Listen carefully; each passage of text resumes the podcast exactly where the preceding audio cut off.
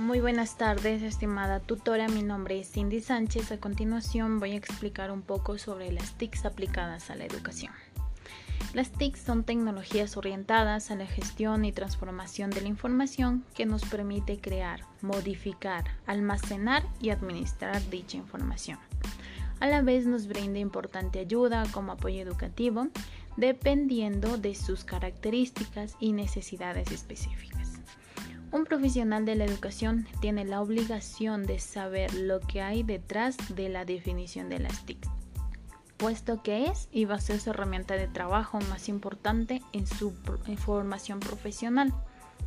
Las TICs constan de dos elementos importantes que vienen siendo el hardware y el software. Cada uno tiene su función específica para el debido desarrollo de las TICs, ya que permiten la compenetración entre el hombre y la máquina. Los medios tecnológicos han de ser herramientas que permitan la búsqueda de nuestras propias formas de representación. Hablemos un poco sobre la clasificación. En este caso, las TIC se clasifican en redes, que es un conjunto de equipos conectados entre sí por medio de un cable u otro medio físico con el fin de compartir recursos.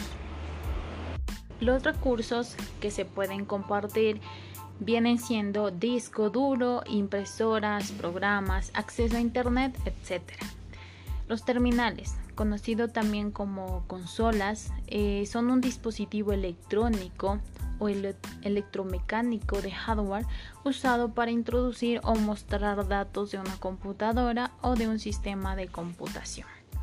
Tenemos los servicios, que vienen siendo tecnologías que están siendo condicionadas por la evolución y la forma de acceder a los contenidos, servicios y aplicaciones. A medida que extiende la banda ancha y los usuarios se adaptan, se producen unos cambios en los servicios, las empresas y entidades pasaron a utilizar las TICs como un nuevo canal de difusión de los productos y servicios, aportando a sus usuarios una ubicación de acceso tenemos también lo que son ventajas y desventajas.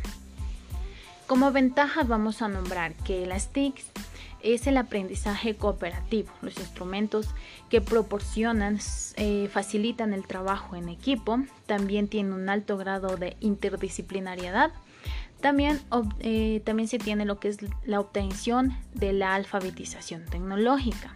Como desventajas, eh, los costos de la tecnología son muy elevados y así no se los puede acceder.